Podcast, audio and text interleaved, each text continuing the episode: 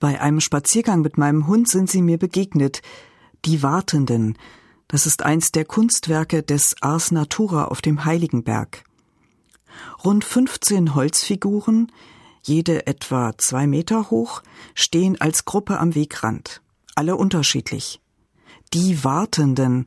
Worauf warten diese Figuren eigentlich? Einer trägt eine Krone. Wartet er darauf, seine Macht zu zeigen? Ein anderer trägt einen zweiten auf seinen Schultern. Wartet er auf Entlastung? Ein weiterer ist nackt, seine Augen hinter einer großen Sonnenbrille verborgen. Wartet er auf den Urlaub? Dann gibt es noch eine Frau, die mit einer Blume in Händen verträumt Richtung Himmel schaut.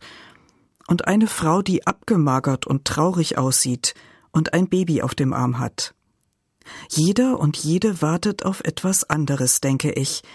Die Lebenssituationen sind so verschieden wie die Hoffnungen und Erwartungen der Menschen. Worauf warte ich? Auf den Sommer, den nächsten freien Tag oder etwas, was weiter reicht, das Ende der Corona-Pandemie vielleicht, dass es gerecht zugeht auf der Welt, dass es keine Gewalt mehr gibt. Nicht jedes Warten bringt das Ersehnte. Diese Erfahrung haben die Menschen zu allen Zeiten machen müssen, auch die Bibel erzählt davon. Sie sagt, dass unerfüllte Sehnsucht Teil dieses Lebens ist und bleibt. Aber bestimmt kann ich etwas tun, das das Warten verkürzt, anderen aufmerksam zuhören, helfen, wo ich kann, oder einfach da sein für andere.